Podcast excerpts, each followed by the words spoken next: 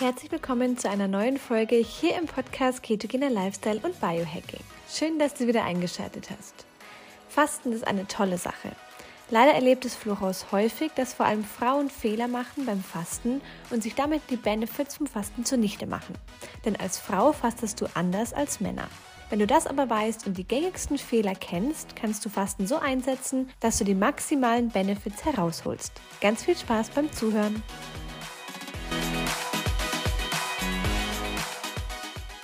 Bitte, bitte, bitte mach nicht diese Fehler beim Fasten, wenn du eine Frau bist und wenn du gesund fasten willst. Und das gilt fürs Intervallfasten genauso wie fürs längere Fasten. Und ich sehe es leider immer, immer wieder, dass Frauen genau diese Fehler machen, die du am besten vermeiden solltest. Fehler Nummer eins ist es, eine Woche vor der Periode zu fasten. Diese eine Woche vor der Periode ist ganz, ganz, ganz, ganz wichtig. Nicht nur, weil viele Frauen PMS erleiden, also prämenstruelles Syndrom, und weil wir einfach auch einen erhöhten Progesteron Produktion haben und damit ist Fasten einfach auch schwieriger macht, beziehungsweise auch sogar kontraproduktiv sein kann. Wenn du zu viel fastest, dann kann es sogar sein, dass du vermehrt Regelbeschwerden hast, dass du vermehrt PMS hast, weil du es mit dem Fasten übertrieben hast.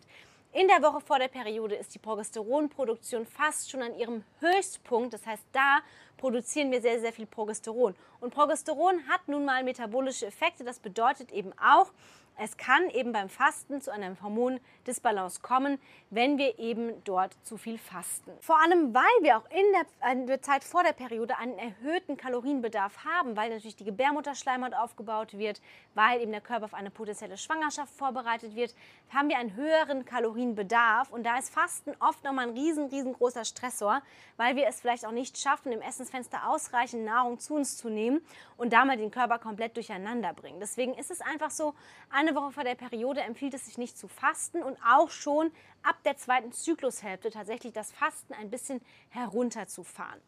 Progesteron, was in der zweiten Zyklushälfte und vor allem auch kurz vor der Periode dominant ist, bevor es dann mit der Periode wieder abflacht, führt einfach dazu, dass der Körper auch vermehrt Fett einlagert und beim Fasten eben gar nicht so wirklich Körperfett abbaut, sondern mehr Muskelmasse abbaut, was wir ja nicht wollen. Denn beim Fasten wollen wir ja eigentlich die Muskeln erhalten und möglichst auch Fett abbauen. Deswegen machen wir ja auch mitunter Fasten neben diesen ganzen anderen Effekten. Aber tatsächlich kann es sein, dass eine Woche vor der Periode, wenn du fastest, dass dann der Körper vermehrt auch Muskelmasse abbaut, weil er natürlich für eine potenzielle Schwangerschaft, ab dem Punkt weiß der Körper ja noch nicht, dass gar keine Befruchtung stattgefunden hat. Und das erfährt er ja erst quasi mit der Abbruchblutung, also mit der Periode, wo die Gebärmutterschleimhaut wieder abgestoßen wird weiß er das ja gar nicht und bereitet den Körper natürlich maximal gut auf diese Schwangerschaft vor. Und das bedeutet eben auch, dass er Körperfett nicht so gerne hergibt, weil ihr das natürlich braucht, um eben auch das Kind zu nähren, beziehungsweise um einfach ein gesundes Milieu zu gewährleisten für eine potenzielle Schwangerschaft. Deswegen eine Woche vor der Periode solltest du weder Intervallfasten noch längeres Fasten machen und während der Periode kannst du es dir überlegen, ob du das machst. Den meisten Frauen wird es schwer fallen, weil wir einfach während der Periode nicht ganz auf unserem Höchstpunkt sind, weil die Hormone ganz, ganz niedrig sind. Wenn du das kannst, dann mach es. Wenn nicht, dann lass es bleiben und lege das Fasten und auch das längere Fasten vor allem lieber auf die erste Zyklushälfte oder die ersten drei Wochen in deinem Zyklus. Fehler Nummer zwei, Frauen, die ihre Hormone in Balance bringen wollen oder die einen Kinderwunsch haben, die sollten auch mit dem Fasten deutlich, deutlich zurücktreten. Denn Fasten ist für das System der Frau immer ein gewisser Stressor. Ja, es ist einfach so, wir Frauen sind nicht unbedingt für Fasten gemacht, für längere Zeit ohne Essen. Und das kann tatsächlich auch einen Kinderwunsch negativ beeinflussen. Vor allem um den Eisprung rum oder auch eben, wie ich schon gesagt habe, in der zweiten Zyklushälfte, wo Progesteron dominant ist.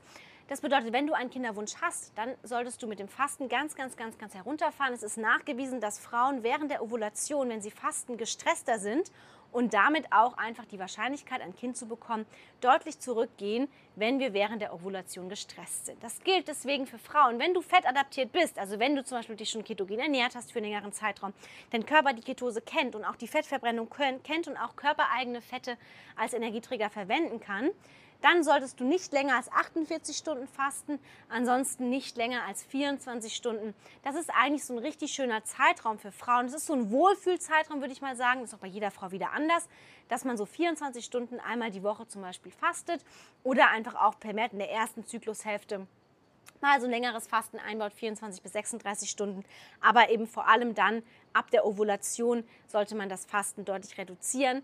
Und eben auch, wenn du Kinderwunsch hast, prinzipiell im gesamten Zyklus schauen, dass du das Fasten runterfährst, dass du nicht so lang fastest, dass du deinen Körper näherst und dass du ihm auch einfach ein sicheres Gefühl gibst. Und Fasten ist ja der Verzicht auf Nahrung, natürlich der bewusste Verzicht, aber trotzdem ist das immer irgendwo ein Stressor.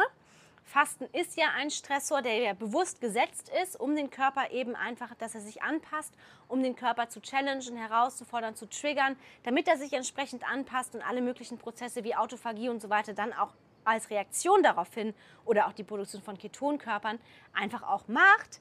Aber eben, wie gesagt, das ist ein Stressor und Stress ist Stress. Stress bedeutet Cortisol, das heißt auch eine erhöhte Cortisolausschüttung. Vor allem auch in der zweiten Zyklushälfte bzw. eine Woche vor der Periode ist es so, dass wir auch vermehrtes Insulin im Körper haben.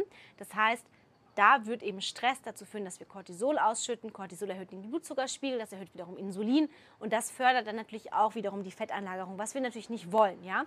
Das heißt, wenn zu viel Stress da ist durch zu häufiges Fasten, durch zu langes Fasten, Fasten, wo dein Körper einfach in eine Stresssituation bringt, kann es eben auch sein, dass du erhöhten Blutzuckerwerte hast und dann kannst du die Benefits vom Fasten eigentlich, das kann das nicht mehr aufwiegen.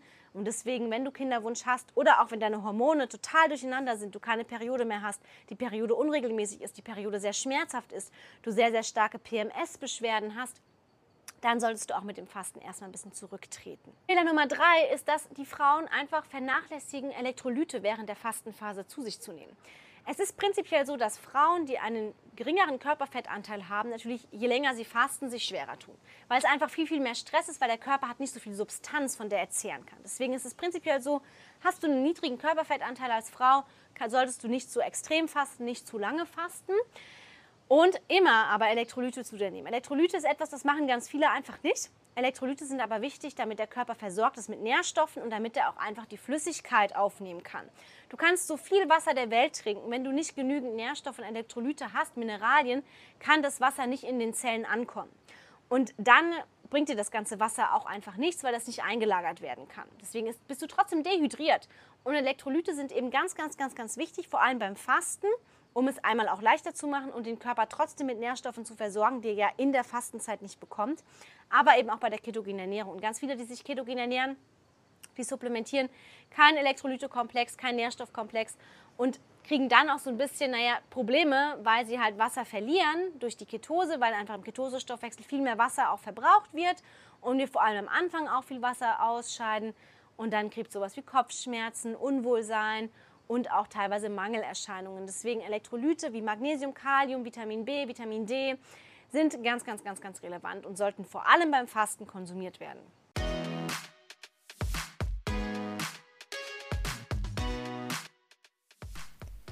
Du hast Lust bekommen auf die ketogene Ernährung? Wir haben für deinen Keto-Start eine kostenlose 7-Tages-Challenge erstellt. Alles, was du brauchst für deinen Keto-Start, sowie zu Beginn eine Einkaufsliste und Rezepte für jeden Tag zum Kochen.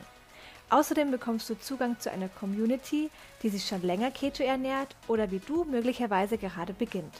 In der 7-Tages Hack Your Life Keto Challenge sind auch die beiden Coaches Florence und Andreas und du kannst deine Fragen jederzeit stellen.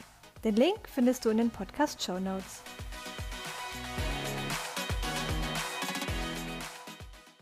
Der vierte Fehler ist zu lange und zu häufiges Fasten. Das ist einfach so, Fasten ist, man fühlt sich echt gut. Am Anfang, wenn man das zum, am, am Anfang einfach neu startet, dann fühlt man sich richtig toll.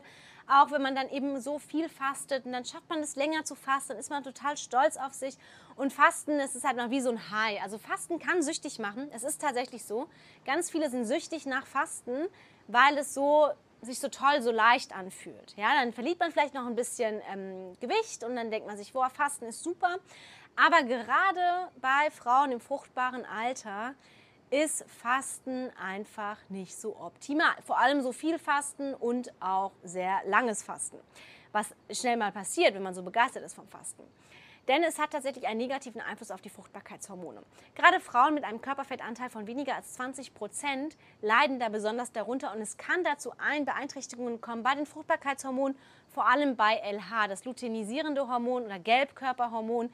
Das kann beeinträchtigt werden, deren Produktion, wenn wir eben zu extrem und zu häufig fasten. Der, das Gelbkörperhormon ist ganz, ganz, ganz, ganz wichtig bei der Fortpflanzung einfach beteiligt und fördert eben auch den Eisprung. Das heißt, es ist beim Eisprung spielt es eine ganz, ganz wichtige Rolle. Und wenn das eben beeinträchtigt wird und nicht richtig gebildet werden kann, dann findet oft auch kein Eisprung statt. Ganz viele Frauen haben keinen Eisprung, haben eben damit auch eine unregelmäßige Periode, ausbleibende Periode und damit auch echt Probleme mit der Fruchtbarkeit. Und das kann durch zu viel und zu häufiges Fasten kommen, weil eben auch wieder dieser Stress so extrem da ist und natürlich da auch die Fruchtbarkeitshormone in eine Disbalance kommen können, wenn wir es mit dem Fasten übertreiben. Ganz viele Frauen übertreiben es tatsächlich mit dem Fasten, machen unter der Woche OMAD, am Wochenende dann nochmal 24, 25, 36 Stunden Fasten und sonst immer auch Intervallfasten ist nicht unbedingt empfehlenswert. Wenn du im fruchtbaren Alter bist und vielleicht sogar einen Kinderwunsch hast, dann empfiehlt es sich tatsächlich einfach mal die ersten drei Wochen im Zyklus immer mal wieder zu fasten. Auch gerne einmal ein etwas längeres Fasten zu machen von 24 bis 48 Stunden, vorzugsweise in der ersten Zyklushälfte und dann eine Woche vor der Periode gar nicht mehr zu fasten und wirklich drei Mahlzeiten ausreichend essen. Ich habe schon gesagt, der Kalorienbedarf ist in der zweiten Zyklushälfte deutlich erhöht, kann bis zu 300 Kalorien mehr sein, die wir benötigen. Und wenn die uns eben fehlen, dann kommt es zu einer Kettenreaktion an ganz, ganz vielen anderen Themen. Ja? Deswegen hier achte auf dich, schau auch wirklich die Signale deines Körpers. Bei uns Frauen ist die Periode einer der besten Indikatoren, ob alles rund läuft. Eine schmerzhafte Periode ist nicht normal.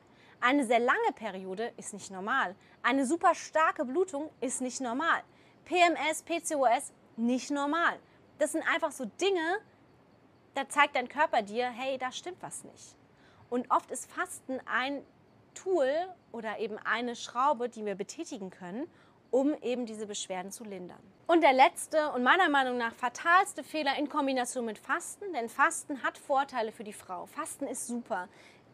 Bitte versteht mich nicht falsch und hört auf zu fasten, denn Fasten macht auch als Frau sehr, sehr, sehr viel Sinn und kann auch für eine Hormonbalance sorgen. Fatal ist Fasten immer, wenn es zu häufig, zu extrem gemacht wird, aber vor allem, wenn im Essensfenster zu wenig Nahrung zu sich genommen wird. Und das ist leider oft der Nummer eins Grund, warum Frauen fasten, weil sie eine Mahlzeit weglassen und damit Kalorien sparen. Und damit ein meist zu großes Kaloriendefizit fahren, damit zu wenig im Essensfenster zu sich nehmen. Und das kann eben auch zu Folgen führen. Dann ist Fasten eher kontraproduktiv, denn Fasten ist keine Kalorienreduktion. Fasten ist ein Tool, was wir einsetzen, um den Fettstoffwechsel zu aktivieren, um die Ketonkörperproduktion anzuregen, um auch vielleicht, wenn wir länger fasten, die Autophagie zu triggern und eben Anti-Aging zu betreiben. Aber es ist ganz sicherlich keine Diät. Fasten und auch Intervallfasten ist keine Diät. Das muss ich einfach immer wieder betonen, weil ganz viele das als Diät machen. Aber es geht nicht darum, weniger zu essen. Im Gegenteil, wenn wir fasten, brauchen wir ausreichend Nahrung in den Essensfenstern. Das bedeutet genügend Fette, genügend Proteine, ausreichend Gemüse für Vitamine, Mineralien, Spurenelemente und eben auch wirklich ausreichend Kalorien. Und das ist eben oft das Problem. Natürlich haben wir auch, wenn wir regelmäßig fasten, weniger Hunger, weil der Magen sich verkleinert, weil wir weniger essen. Die Sättigungs- und Hungerhormone Leptin und Grelin gehen irgendwie auch durcheinander und deswegen haben wir zum Beispiel auch weniger Hungergefühl. Deswegen sind wir vielleicht schneller satt oder wir haben, wenn wir dann anfangen zu essen, plötzlich gar kein Sättigungsgefühl mehr. Ja, viele kennen das vielleicht, wenn sie eben fasten und dann fangen sie an zu essen, dann können sie gar nicht mehr aufhören. Gerade beim Intervallfasten ist es dann so, dass man dann wirklich wie so ein Fressflash bekommt oder richtig Heißhunger. Und das ist eben einfach so ein Zeichen, okay, da ist einfach Grelin, Leptin, Hunger und Sättigungshormon sind nicht mehr so in Balance. Und das ist auch einfach nicht unbedingt förderlich. Das ist nicht Sinn des Fastens. Denn Fasten ist auch nicht Sinn der Sache, dass wir dann zu wenig essen. Und das ist eben, was ich ganz, ganz oft erlebe bei Frauen, die zum Beispiel OMAD machen, One Meal a Day eine super Sache. Langes Fastenfenster, Autophagie, Ketonkörper, Fettverbrennung, alles wird aktiviert. Auch super, um Insulin runterzubekommen, Insulinsensitivität zu fördern und eben auch einfach bei einer Insulinresistenz zum Beispiel. Das Problem, was aber hier entsteht, ist, dass diese Frauen dann eben meistens einfach in der Essensphase zu wenig essen. Weil wer schafft es, in einer Mahlzeit 1800 oder 2000 Kalorien zu essen? Ich schaffe es nicht. Ich habe viel zu wenig Hunger, mir ist dann schlecht, ich fühle mich nicht so gut. Also ich mache das nicht, weil ich einfach weiß, ich schaffe es nicht, diese Kalorienmenge auf sich zu nehmen. Wenn man das mal einen Tag macht, okay, dann kann man eben dann die restlichen Tage gucken, dass man ausreichend wieder isst. Ja? Also schaut wirklich, dass eure Wochenbilanz passt, dass ihr deswegen auch nicht jeden Tag fastet, um eben die Nährstoffspeicher wieder zu füllen. Beim Fasten werden die Nährstoffspeicher geleert. Das heißt, wir haben sowieso schon einen Mangel, der natürlich hervorgerufen wird. Und das heißt, es ist super, super wichtig, dass wir eben das wieder auffüllen. Du kannst mit Fetten spielen und mit Fetten zum Beispiel auch die Kalorienzahl erhöhen. Das heißt, Fette einfach zum Fasten brechen, Fette bei jeder Mahlzeit mit dazu nehmen, hochwertige Fette, also wirklich natürliche Fette, unverarbeitete Fette, eine Mischung aus tierischen und pflanzlichen Fetten und dann kannst du nämlich da auch einfach gucken, dass du genügend Kalorien zu dir nimmst, indem du mit den Fetten ein bisschen rumexperimentierst.